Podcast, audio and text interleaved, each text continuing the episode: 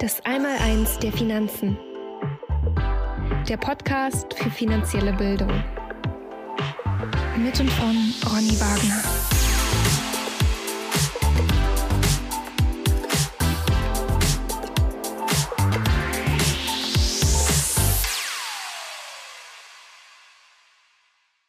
Herzlich willkommen zum Podcast Das Einmaleins der Finanzen. Mein Name ist Ronny Wagner und ich bin heute wieder auf Tour. Ich bin heute in Dresden, im wunderschönen Dresden.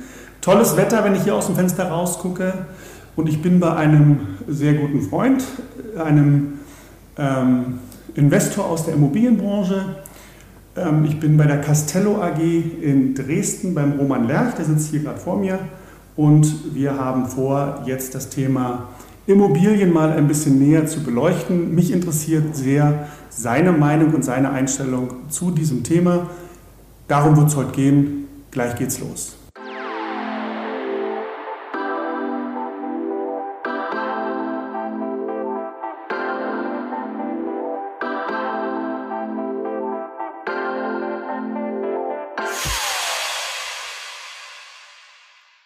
Immobilien. Vier Punkte zeigen aktuell, warum in der Immobilienbranche die Alarmglocken schrillen. Die Immobilienwirtschaft ist in Aufregung, Auftraggeber stoppen Bauvorhaben, Zinsen steigen, was wiederum auf die Nachfrage drückt. Die Frage, die sich daraus ergibt, endet nun ein jahrelanger Boom. Über viele, viele Jahre befand sich ja die deutsche Immobilienbranche in Feierstimmung. Die Niedrigzinspolitik der Europäischen Zentralbank trieb nach der Finanzkrise im Jahr 2008 immer mehr Anleger in den Immobilienmarkt und führte zu historisch niedrigen Kosten für Baukredite. Investoren und Eigentümer erfreuten sich wegen stetig steigender Immobilienpreise an sehr ansehnlichen und satten Renditen. Experten beobachten allerdings aktuell die letzten Zuckungen des Booms, wie ich vor einigen Wochen in der Süddeutschen Zeitung las. Fest steht, den einen Grund für diese Entwicklung gibt es nicht. Es sind mehrere Faktoren, die aktuell zusammenkommen und die Aussichten auf immer, steigend, immer weiter steigende Preise und hohe Margen trüben. Ich bin heute bei der Castello AG in Dresden. Die Castello AG ist ein großes Dresdner Immobilienunternehmen mit den Schwerpunkten im Ankauf, dem Verkauf, der Vermietung, der Hausverwaltung und vor allem in den letzten Jahren der Realisierung von Neubauprojekten und das mittlerweile seit über zwei Jahrzehnten. Rund 1000 begeisterte Wohnungseigentümer, die mit der Castello AG in den letzten Jahrzehnten ihre sichere, rentierliche Anlageimmobilie oder gar ihr neues Zuhause gefunden haben, belegen dies überzeugend. Ich bin heute hier am Geschäftssitz oder im Geschäftssitz der Castello AG in Dresden und bei mir ist der Vorstand der Castello AG, Roman Lerch. Roman, Vielen Dank für die Einladung. Äh, toll, dass wir heute dieses Gespräch führen. Ich habe mich sehr gefreut. Wir kennen uns schon eine Weile, haben uns über einen Freund kennengelernt und schätzen gelernt. Ähm, und ich bin sehr froh, dass du mich heute oder dass du mir heute die Zeit gibst, mit dir über dieses tolle Thema zu sprechen, Roman. Äh, vielleicht stellst du dich kurz mal unseren Zuhörern vor. Wer bist du? Was machst du? Wie bist du in diese Branche gekommen? Das würde ich von dir gerne nochmal hören. Na klar, also die Freude ist ganz bei mir. Ich bin Roman Lerch, ich bin Vorstand hier im Haus, ja, seit über 20 Jahren in der Branche tätig. Und ähm, lass uns gleich einsteigen, ähm, wenn, wenn, wir, wenn wir die letzten 20 Jahre anschauen und sagen, heute sind die, ist Aufregung am Markt, das stimmt. Es war nie aufregender als jetzt. Ähm, dann gibt es natürlich immer die Presse, die einen schreiben, es wird noch viel aufregender werden, die anderen schreiben die letzten Zuckungen und so weiter. Mir fällt zu dem Thema ein, ein Satz von unserem Altmeister Warren Buffett, der sagt, in der, bei der Ebbe merkst du, wer nackt geschwommen ist. Das stimmt. Und das ist das Einzige, was im Moment gerade passiert. Okay. Es sind viele, viele Traumtänzer unterwegs, das, man verzeiht mir das, die einfach glauben, dass man mit nichts und mit wenig tun viel erreichen kann. Und ich glaube, im Moment zeigt sich, nicht nur in der Immobilienbranche, dass, dass das nicht so auf Dauer gehen kann. Was hat sich verändert? Die Inflation ist hoch, Okay. Das bedeutet, ich muss in Sachwerte investieren. Ich kenne keine Alternative zum Sachwert, wenn die Inflation hochgeht. Ist das in der Wahrnehmung der, der Investoren, äh, Roman, schon äh, angekommen, dass das Thema Inflation eigentlich das Hauptargument für die Investition in Immobilien ist? Im Moment, wenn, also da, okay, gerne einen Schritt zurück. In der Wahrnehmung der Investoren ist im Moment die Aufregung, weil die Zinsen haben sich verdoppelt. Ja, vor wenigen Monaten noch konnte ich für 1, Prozent eine, meine erste Kapitalanlage Immobilie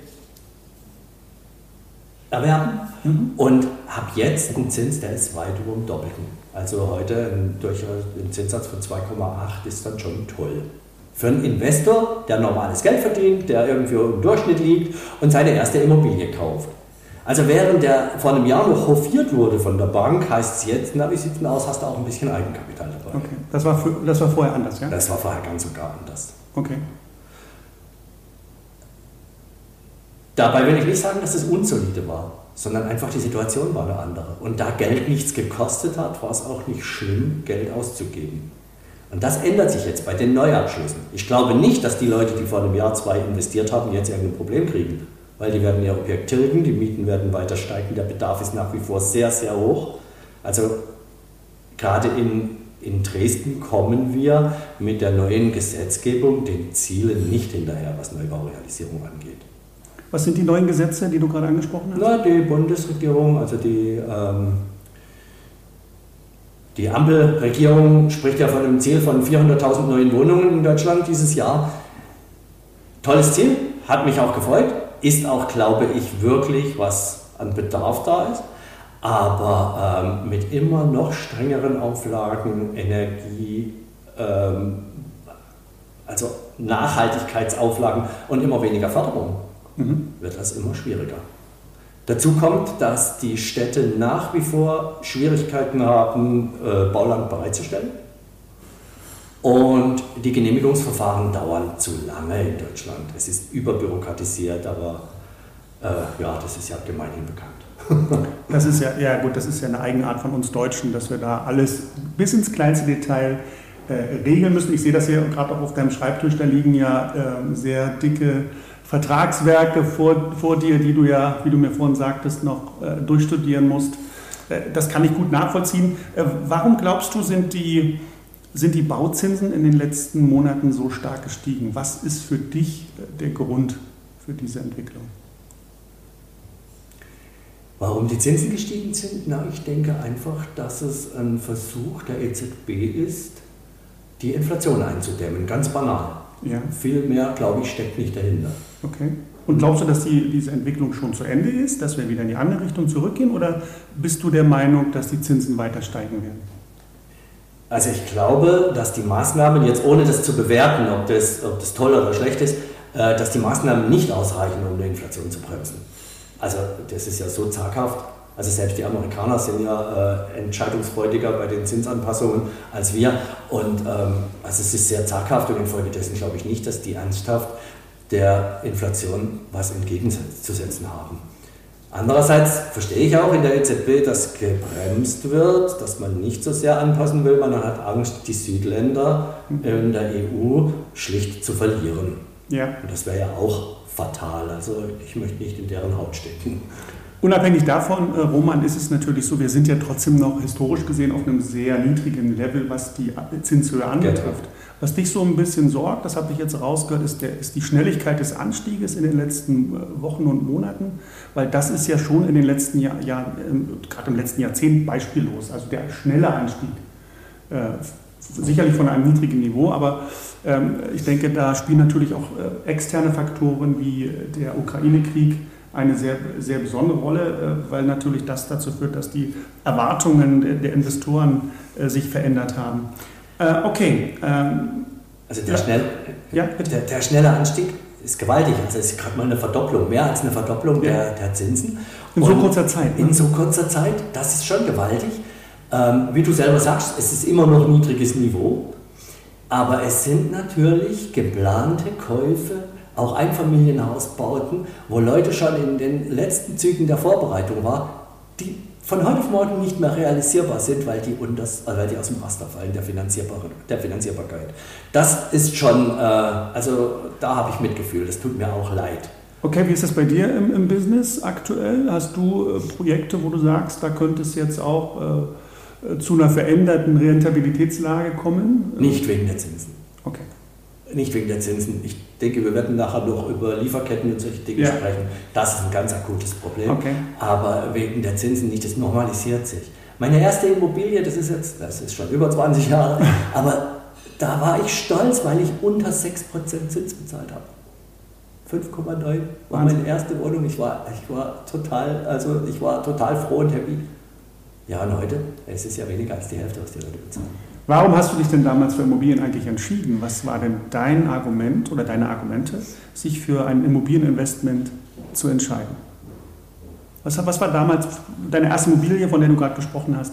Warum, warum hast du das gemacht? Hättest du ja auch Aktien kaufen können oder Edelmetalle? Habe ich auch. Okay, gut. Habe ich auch. Super.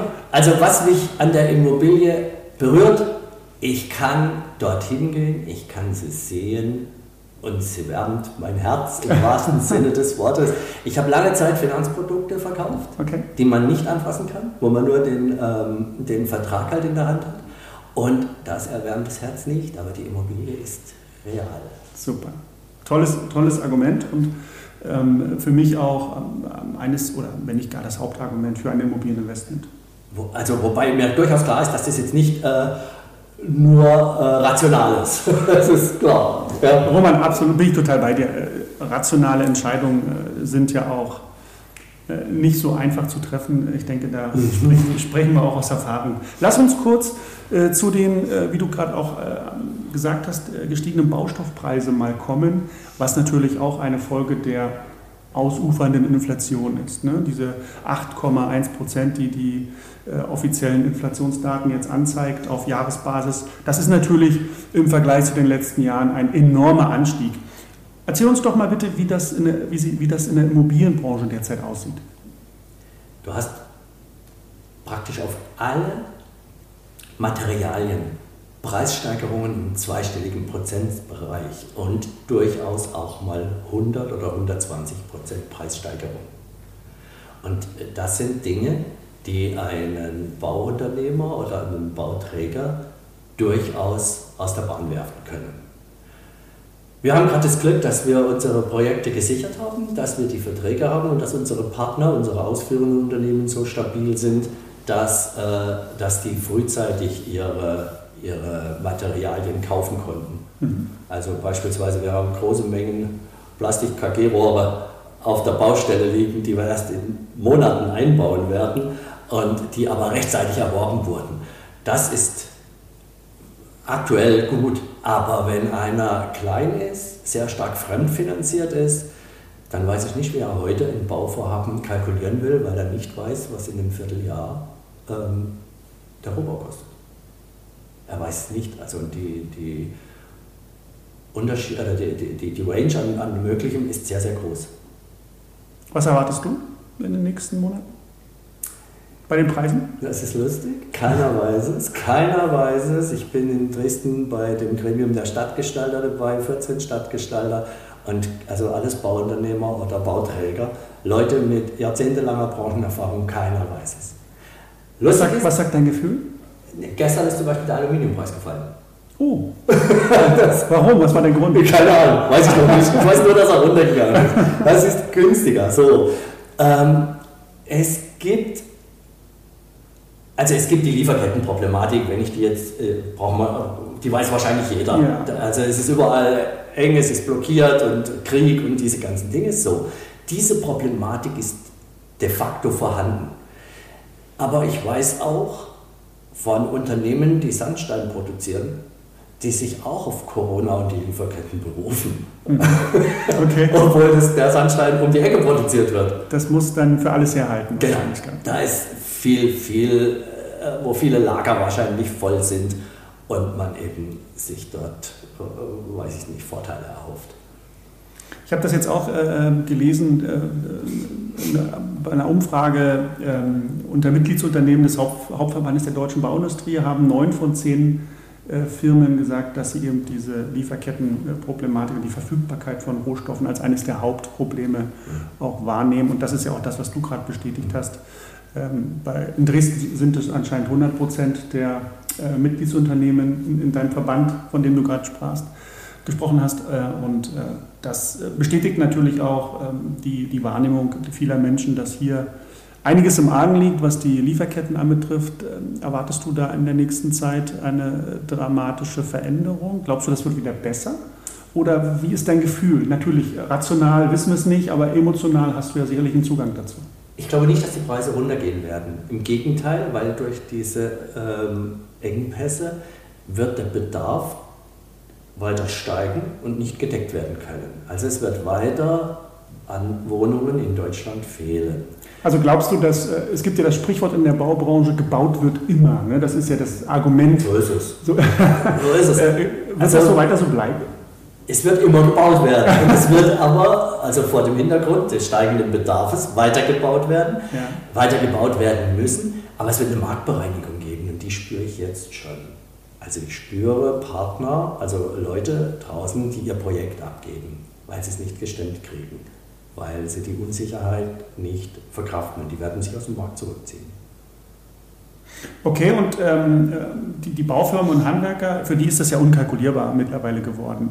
Das kann ja, man kann einfach nicht mehr planen. Das ist äh, eben auch die Schwierigkeit, die sich daraus ergibt, genau. dass man auch nicht mehr kalkulieren kann, seriös kalkulieren kann. Ähm, und die, der, auch der Stopp der Neubauförderung durch den Bund äh, sorgt natürlich für zusätzliche Unsicherheit. Wie ist das hier in Dresden? Hast du da schon ein bisschen was mitbekommen von, diesen, von dieser Entscheidung, dass der Bund sich da zu geäußert hat oder das entschieden hat, dass die Neubauförderungen gestoppt werden? Ja, und man, äh, also, wie soll ich sagen, man lässt die jungen Familien alleine. Der Investor, der Immobiliensammler, der weiß, der sich am Markt bewegt über Jahrzehnte, der wird Wege finden. Aber man lässt an der Stelle, wenn man die Förderung weglässt, lässt man einfach die Familien hängen. Okay. Äh, wie ist das aktuell bei dir im Unternehmen? Ähm, wer, wer, wer, sind denn die Käufer? Sind das Menschen, die schon die ein oder andere Immobilie bei dir gekauft haben und wiederkommen, also wieder, Wiederkäufer? Äh, oder sind das viele neue Interessenten, die sich jetzt bei dir melden? Also auch neue Interessenten, aber äh, bei uns ist wirklich fast alles sind Leute, die zur Kapitalanlage kaufen. Ausschließlich?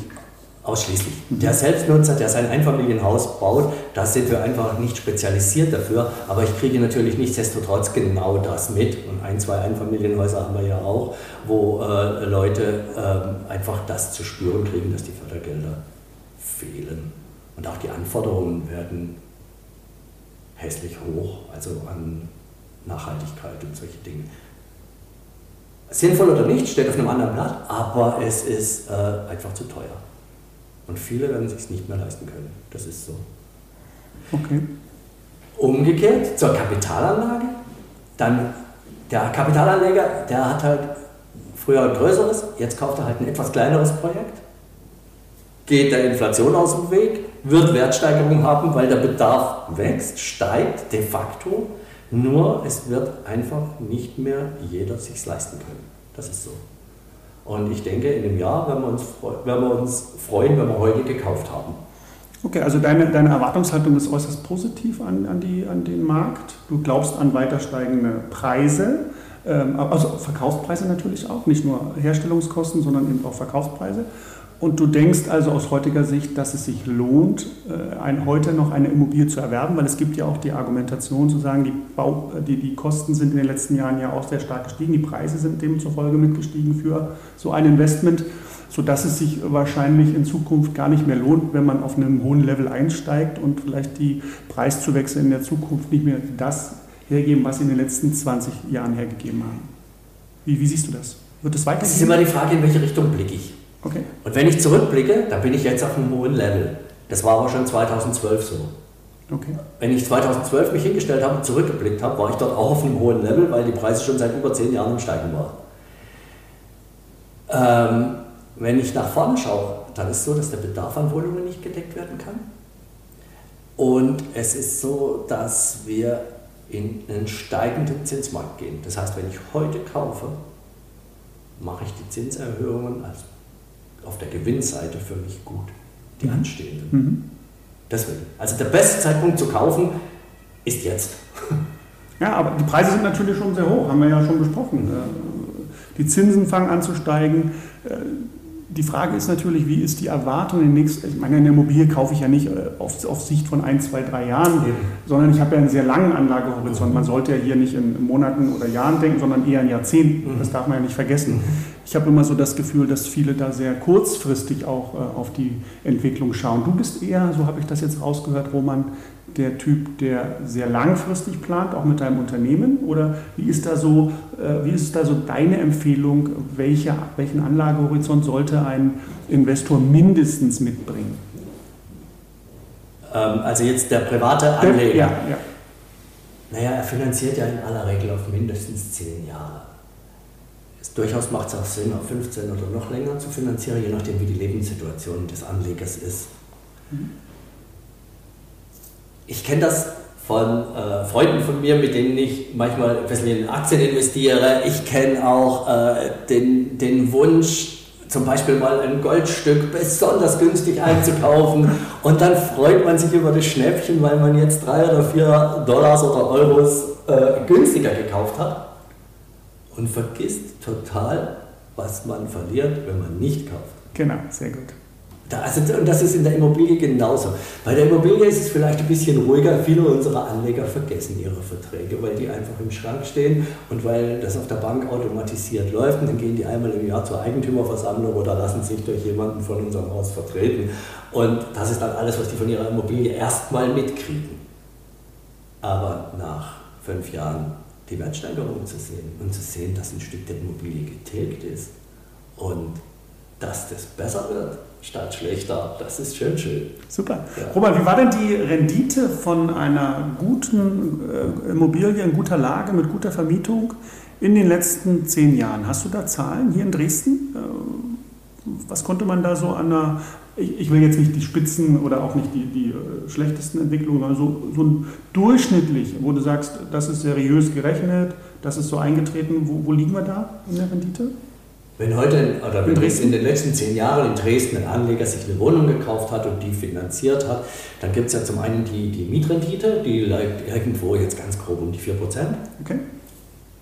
Heute ist es allerdings schwer, also jetzt just heute ist es schwer, eine Immobilie zu kriegen, die mehr als 3% Mietrendite hat. Das ist nicht ganz einfach. Weil man die Mieten nicht entsprechend mitwachsen lassen kann. Richtig. Äh, also sozialverträglich okay. sollte man Mieten anpassen. Wo sind wir aktuell in Dresden, Mietpreis? Ganz, also ganz, ganz unterschiedlich. Wir haben, glaube ich, einen Durchschnitt, der liegt ziemlich genau beim Bundesschnitt, ungefähr bei 7 Euro irgendwas. Okay. Kommt auch darauf an, welche Statistik ich ranziehe. Ja, ja also ja, das ist ja, immer so die Sache. Also wir haben hier von, der, von den Wohnungsgenossenschaften, die sind noch bei 5,70 Euro oder so, ja, klar.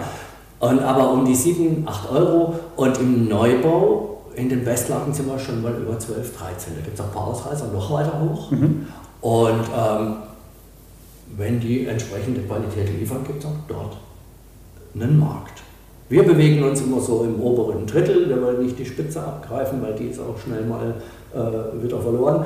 Und, aber im oberen Drittel solide mit soliden Mietern und das ist, denke ich, okay. Und dann sind, sie, dann sind die Leute bei der Mietrendite von zwischen 3 und 4 Prozent. Okay, und die zweite Komponente? Die zweite Komponente ist natürlich das Immobilieninvestment komplett. Also ich habe ja meine Ausgaben, ich, hab, ich muss ja Zinsen fürs Darlehen bezahlen, ich muss, ich muss tilgen, ich habe laufende Kosten und so weiter. Und wenn ich dann über zehn Jahre schaue, dann kenne ich keine Immobilie, die ganz niedrig gerechnet unter 8, 8,5 Prozent äh, Gesamtrendite rausgelaufen ist. Was ja so ziemlich genau der Inflationsrate entspricht. Der heutigen.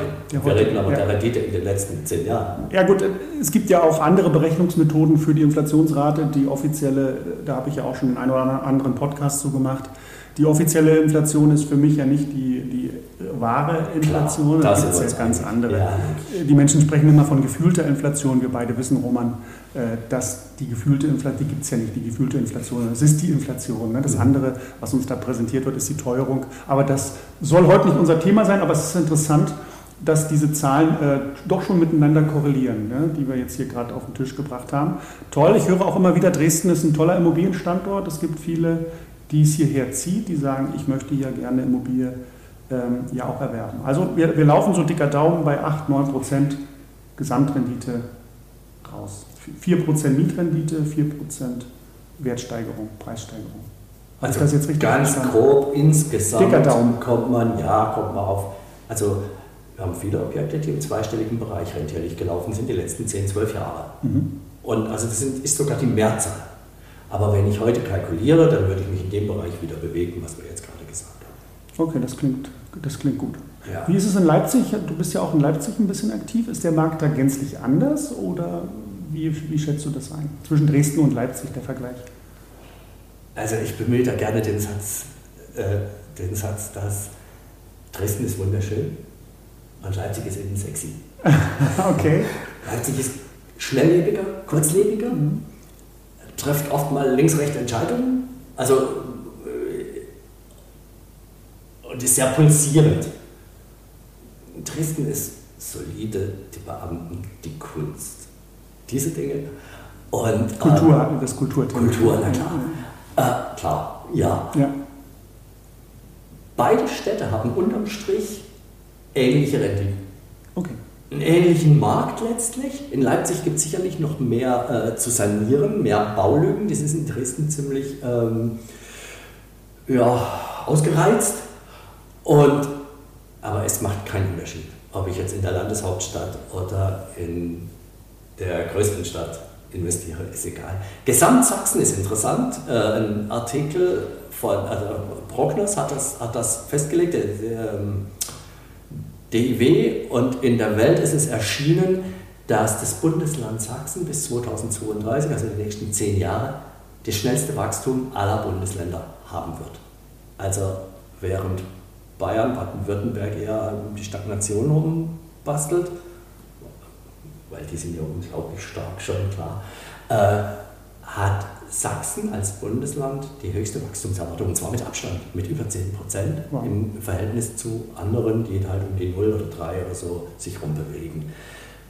Das hängt nicht zuletzt, um nicht zu sagen hauptsächlich, hängt es an den beiden Städten. Und das ist unser Markt. Hier, hier, hier ist Wachstum, hier ist also da, wo Zukunft ist. Und hier sind die Mieten noch niedrig. Das heißt, ich kaufe ja heute mit vervielfältiger äh, ähm, zu ganz anderen Preisen. Wir, sind, wir liegen im Bundesdurchschnitt mit unseren Mieten in Sachsen und haben aber das höchste Wachstumspotenzial von allen. Das heißt, wenn ich investiere, investiere ich ja dort, wo es noch niedrig ist und wo aber viel Potenzial ist. Damit, also, ich wäre nicht in Dresden, wenn es nicht toll wäre. Bist du hier aufgewachsen? Nein, ich bin Schwarzwälder okay. und bin äh, 1990 in der Goldgräberschwemme hochbegeistert äh, äh, nach Sachsen gekommen über einen Freund, der, ähm, der gesagt hat, du musst zu uns nach Sachsen kommen, wir müssen hier was machen miteinander. Okay, das war schön, das war eine schöne Aufbruchstimmung. Super. Ja. Mich erreichen äh, in letzter Zeit auch öfter Anfragen von Anlegern, die eine Immobilie gekauft haben vor vielen Jahren und die sich jetzt die Frage stellen, aufgrund der von uns gerade auch beschriebenen Situation, äh, ihre Immobilie zu verkaufen. Also es tragen sich auch immer mehr Menschen mit dem Gedanken, ihre Immobilieninvestments abzustoßen. Wie siehst du denn das aktuell? Sollte man sich von einer Immobilie dann auch mal trennen oder bist du eher der Typ, ähnlich wie Warren Buffett, den du ja vorhin zitiert hast, der sagt, na, komm, lass liegen, lass weiterlaufen? Wie ist deine Einstellung? Also wenn sie verkaufen wollen, die Leute, dann sollen sie zu mir kommen. okay, Nein, aber Spaß beiseite. Eine Kaufentscheidung kann eigentlich nur von der Lebenssituation abhängen. Mhm. Die, Frage ist, die Frage ist, was habe ich vor? Also, wenn ich jetzt realisiere und verkaufe und kriege einen Betrag X, 500.000 Euro oder so, was mache ich damit? Und ist das dann besser, als es in der Immobilie zu lassen? Das ist die Frage. Wie würdest du die für dich beantworten, die Frage? Wie, wie ist das für dich? Würdest du jetzt Immobilien verkaufen oder sagst du nein? Ich ja, bin ja verrückt, wenn ich das tue. Na, ich bin 58 Jahre alt, ich schätze meine Lebenserwartung auf ungefähr 100 und denke also, ich werde noch das ein oder andere Objekt bauen. Okay. Also jetzt für mich privat. Ja. Und ähm, natürlich, ist, also ich habe zum Beispiel einen Freund, der ist ausgestiegen, komplett ausgestiegen. Der hat das Klassische gemacht. Der ist, also, der ist in Mexiko jetzt, der wow. findet das ganz klasse. Und der hat alles verkauft, was er hat. Nicht meins, aber seins. Und ich glaube, er ist froh. Das ist das, was du gerade mit Lebenssituation auch meinst. Ja. Ne? Lebensentwurf, Ja. wie man das sieht. Okay, okay. Lebensentwurf ist das bessere Wort, genau. Lebens- Was habe ich vor? Ja, ja. Und da höre ich jetzt gerade raus, dass es die Castello AG auch die nächsten 20 Jahre hier noch geben wird. Versprochen. Gut. Und es gibt auch Leute, die wollen die Anteile hier übernehmen und die wollen weitermachen. Also ich denke, es wird auch noch eine ganze nächste Generation geben. Toi, toi, toi. Also sehr nachhaltiges Geschäft, finde ich toll. Das ist übrigens eine tolle Villa, wo wir hier sitzen am Firmensitz. Habe ich dir vorhin schon, Danke dir. äh, das, Kom das Kompliment habe ich dir vorhin schon gemacht. Äh, Gefällt mir wirklich richtig, richtig gut. Äh, Du hast mir erzählt, die ist 1914 gebaut Ja. worden äh, von einem Hamburger Kaufmann. Ja, Ähm, interessant, ja. Und ähm, da sieht man halt wieder, was Immobilien ausmacht. Ne? Dass man eben hier heute noch drin sitzen kann und sich an den Sachen erfreut und eben auch noch heute davon profitieren kann. Es ist also wirklich ein sehr langes Investment. Also wir reden hier nicht über kurzfristige Investitionsentscheidungen. Und das muss man auch nochmal ganz deutlich sagen. Man muss wegkommen von diesen, ich würde nicht sagen 10, 15 Jahre, wie du das vorhin äh, formuliert hast. Mit, natürlich weiß ich, dass die Finanzierung damit dranhängt, Zinsbindung und so weiter. Aber ich würde da schon über 30, 40 Jahre in die Zukunft gucken wollen, weil das ist so der Zeitrahmen, in dem ich äh, mir sowas anschaue, weil ich glaube, man kann dann natürlich auch, wenn man es zu kurzfristig macht, auch mal in eine Phase der Übertreibung oder der Untertreibung reinkommen. Ja. Das hat man eher bei 30, 40 Jahren Anlagehorizont nicht. nicht. Also da stimme ich zu. Ja. 100 Prozent klar. Das ist ja auch deine Einstellung, da, da, da, das habe ich auch immer wieder rausgehört, dass du da so bist. Ja, ähm, ganz tolles Gespräch, Roman. Ich äh, finde es toll, ähm, wie du, was du hier aufgebaut hast, wie du die, den Markt einschätzt. Äh, Gibt es irgendwas, was wir noch vergessen haben, was du noch unbedingt loswerden möchtest, ähm, was, du, was, was du unseren Zuhörern noch mit auf den Weg geben möchtest?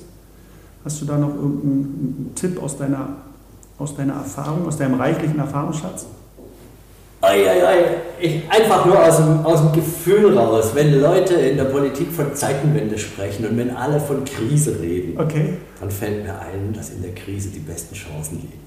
Ja. Lasst uns die nutzen. Das stimmt, ja. Es wird immer viel zerredet. Man muss natürlich auch die Dinge wahrnehmen, die sich da draußen tun. Das tust du ja auch. Du bist ja jetzt auch nicht blauäugig und sagst, egal was die erzählen, ich mache mein Ding. Man muss schon ein bisschen beobachten, was da im Umfeld passiert. Das ist wichtig. Aber man darf sich auch nicht verrückt machen lassen. Und da bin ich total bei dir. Ähm, man muss da mit wachsamen Augen durch die Welt laufen, aber man darf sich eben auch nicht zu sehr ähm, jetzt runterziehen lassen von irgendwelchen Entwicklungen. Und äh, die Welt wird sich weiterdrehen, auch die Welt der Immobilien wird sich weiterdrehen. Ähm, dennoch wird es sicherlich schwieriger für Investoren, äh, geeignete Immobilien zu finden. Wie sieht es eigentlich mit Grundstücken aus hier in Dresden? Fällt mir da gerade noch ein, weil du von, von Neubauprojekten gesprochen hast. Ist das momentan einfach? Ich weiß, dass du dich da vor vielen Jahren auch gut eingedeckt hast mit äh, Grundstücken und jetzt davon profitierst. Wie siehst du das eigentlich hier in Dresden? Na, also de facto ist einfach in der Stadt, es sind mehrere Interess Interessen, auch politisch zusammenzubringen. Und die Anzahl der möglichen bebaubaren Grundstücke ist gewaltig eingeschränkt. Also es ist einfach zu wenig. Es gibt kaum Grundstücke. Die Stadt könnte sicher mehr tun, um Bauland zur Verfügung zu stellen.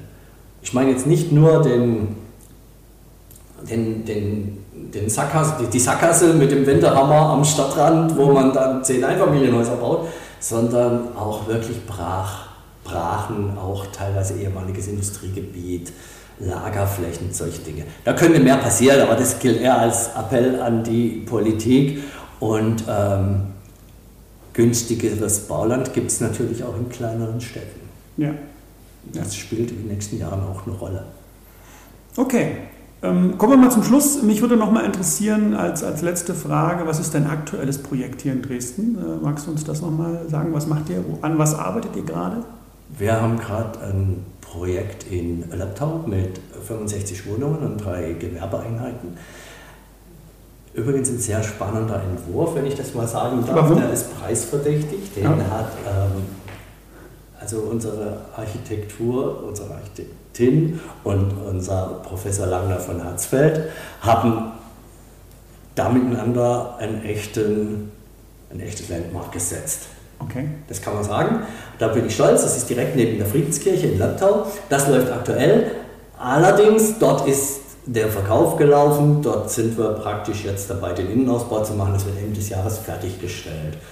Und dann werde ich derzeit geschuldet, im Zeichen der Zeit geschuldet, ähm, zwei Projekte haben, die werden wir aus dem Eigenkapital erstmal bauen. Einfach um die ein, zwei Jahre, bis die Engpässe vorbei sind, zu überbrücken und dann werden wir es erst später verkaufen. Mhm. Das ist der Plan. Toll. Klingt gut. Ja, äh, Roman, äh, vielen herzlichen Dank für deine Zeit. Tolles Gespräch, hat mir sehr viel Freude gemacht. Ich sehe, du strahlst auch die ganze Zeit. Dir scheint es auch Spaß gemacht zu haben. Ja, ich danke dir. Ich danke dir, gerne. Ich denke, wir werden das in den nächsten Monaten nochmal äh, wiederholen. Äh, mal gucken, wie sich das Ganze dann entwickelt hat. Äh, vielleicht hast du dann wieder tolle neue Nachrichten, spannende Projekte. Danke für deine Zeit, Roman. Ich wünsche dir alles Gute. Drück die Daumen, dass alles so passiert, wie du es auf dem Papier auch aufgeschrieben und geplant hast. Eine gute Zeit, bis bald und auf ein Wiedersehen. Auf ein Wiedersehen. Danke dir, Ronny. Vielen Dank. Ja, das war's heute wieder ähm, beim Einmaleins der Finanzen Podcast. Schön, dass ihr mit dabei wart. Ähm, wie gesagt, tolles Gespräch mit dem Roman Lerch hier von der Castello AG in Dresden. Ähm, ich wünsche euch eine gute Zeit. Bleibt immer schön positiv und wir hören uns bei einem der nächsten Podcasts. Euer Ronny Wagner. Bis bald.